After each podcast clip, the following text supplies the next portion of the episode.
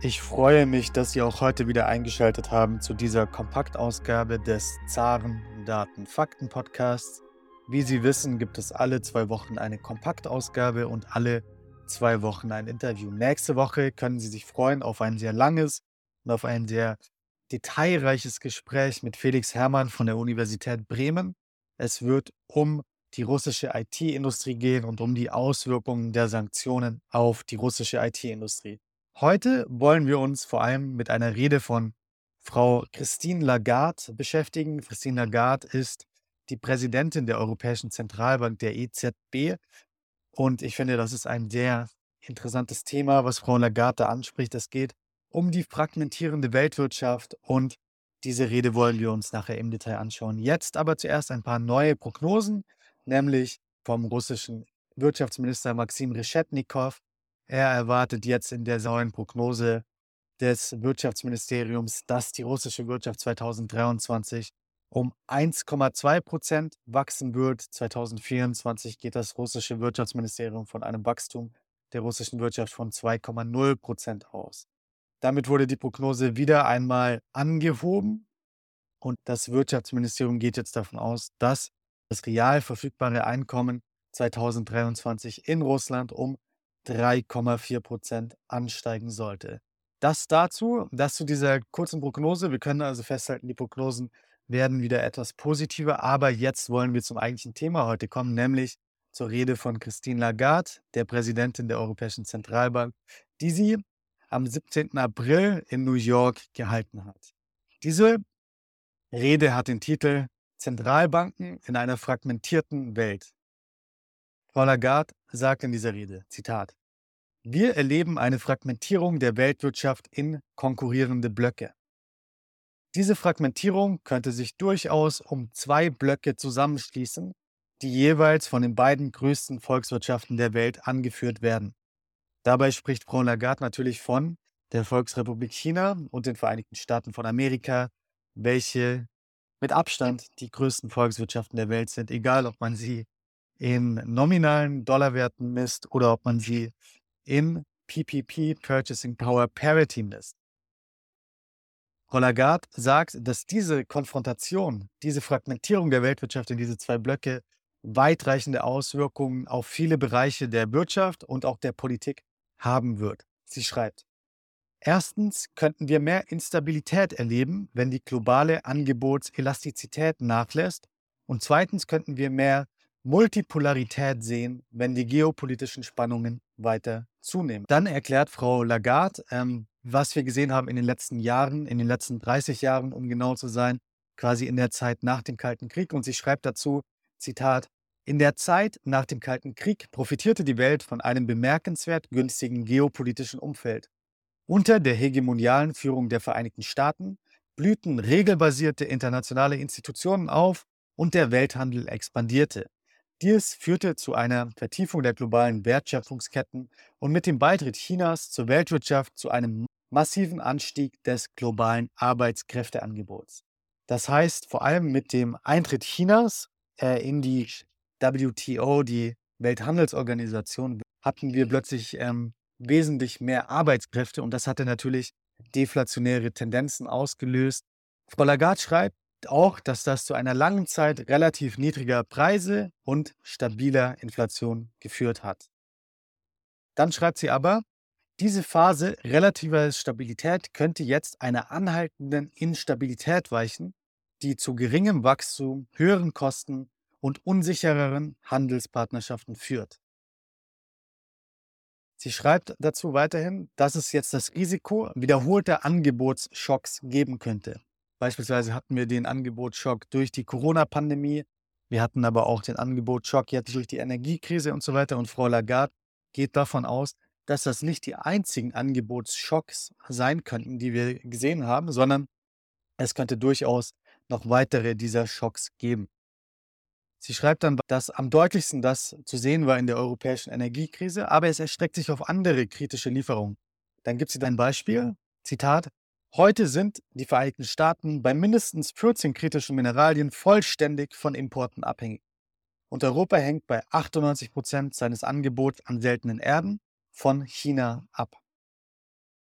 Diese seltenen Erden braucht man vor allem für die Elektrofahrzeuge etc. Und Frau Gard sagt, dass es hier eventuell weitere Angebotsschocks geben könnte.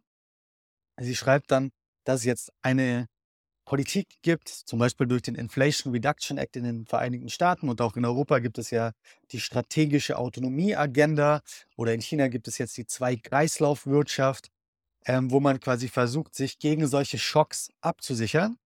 Sie schreibt, das könnte wiederum die Fragmentierung beschleunigen, da sich auch die Unternehmen vorausschauend anpassen. Sie schreibt weiterhin, dass sich der Anteil globaler Unternehmen, die eine Regionalisierung ihrer Lieferketten planen, im Vergleich zum Vorjahr fast verdoppelt hat, jetzt auf rund 45 Prozent. Frau Lagarde schreibt weiter, Zitat, wir können sehen, dass die Welt multipolarer wird. Während der Pax Americana nach 1945 etablierte sich der US-Dollar als globale Reserve- und Transaktionswährung. Und in jüngerer Zeit stieg der Euro auf den zweiten Platz auf. Frau Lagarde geht es aber weiter darauf ein, dass eventuell diese Vorherrschaft des Dollar und auch des Euro langsam erodiert werden könnten. Dazu schreibt sie, Zitat, Parallel dazu nehmen westliche Zahlungsinfrastrukturen eine zunehmend globale Rolle ein. So hat sich beispielsweise in den zehn Jahren nach dem Fall der Berliner Mauer die Zahl der Länder, die das Zahlungsverkehrsnetz SWIFT nutzen, mehr als verdoppelt. Und bis 2020 wurden über 90 Prozent der grenzüberschreitenden Übertragungen über SWIFT signalisiert. Wir erinnern uns, die meisten russischen Banken wurden 2022 von SWIFT ausgeschlossen. Paul Lagarde schreibt jetzt, neue Handelsmuster können Auswirkungen auf Zahlungen und internationale Währungsreserven haben. Zitat, in den letzten Jahrzehnten hat China seinen bilateralen Warenhandel mit Schwellen- und Entwicklungsländern bereits um das 130-fache gesteigert und ist zudem zum Exportweltmeister geworden. Paul Lagarde schreibt, Zitat, All dies könnte eine Chance für bestimmte Länder darstellen, die ihre Abhängigkeit von westlichen Zahlungssystemen und Währungsrahmen verringern wollen. Sei es aus Gründen politischer Präferenzen, finanzieller Abhängigkeit oder aufgrund der Anwendung von Finanzaktionen im letzten Jahrzehnt. Dabei geht Frau Lagarde wahrscheinlich auch auf die Sanktionen gegen Russland ein, die ja gesehen haben, dass eben die Reserven der russischen Zentralbank in Dollar und in Euro eingefroren wurden. Wir reden davon, glaube ich, 350 Milliarden.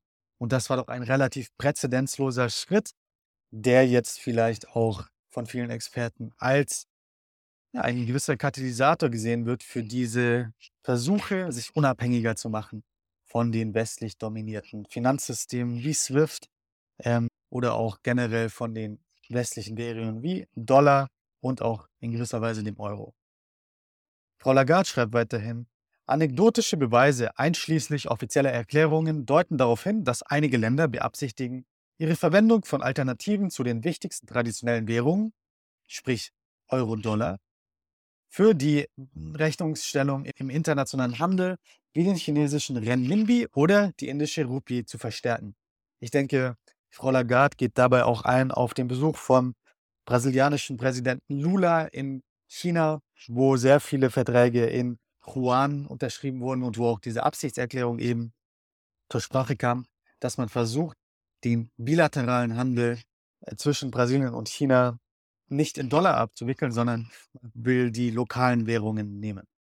Lagarde schreibt weiterhin Zitat, wir sehen auch eine zunehmende Akkumulation von Gold als alternative Reserveanlage möglicherweise getrieben von Ländern mit engeren geopolitischen Verbindungen zu China und Russland. Weiter schreibt sie, es gibt Versuche, Alternativen zu SWIFT zu schaffen. Seit 2014 hat Russland ein solches System für den inländischen und grenzüberschreitenden Gebrauch entwickelt, wobei es im vergangenen Jahr von über 50 Banken in einem Dutzend Ländern genutzt wurde.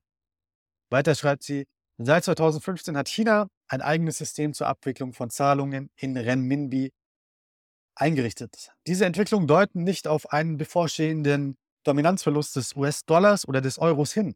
Bisher zeigen die Daten keine wesentlichen Veränderungen in der Verwendung internationaler Währungen, aber sie schlagen vor, dass der internationale Währungsstatus nicht länger als selbstverständlich angesehen werden sollte. Das schreibt Christine Lagarde. Zum Ende ihrer Rede, ihrer wirklich sehr interessanten Rede, schreibt Lagarde dann das folgende Zitat. Wir müssen also auf die neue Realität vorbereitet sein, die möglicherweise vor uns liegt.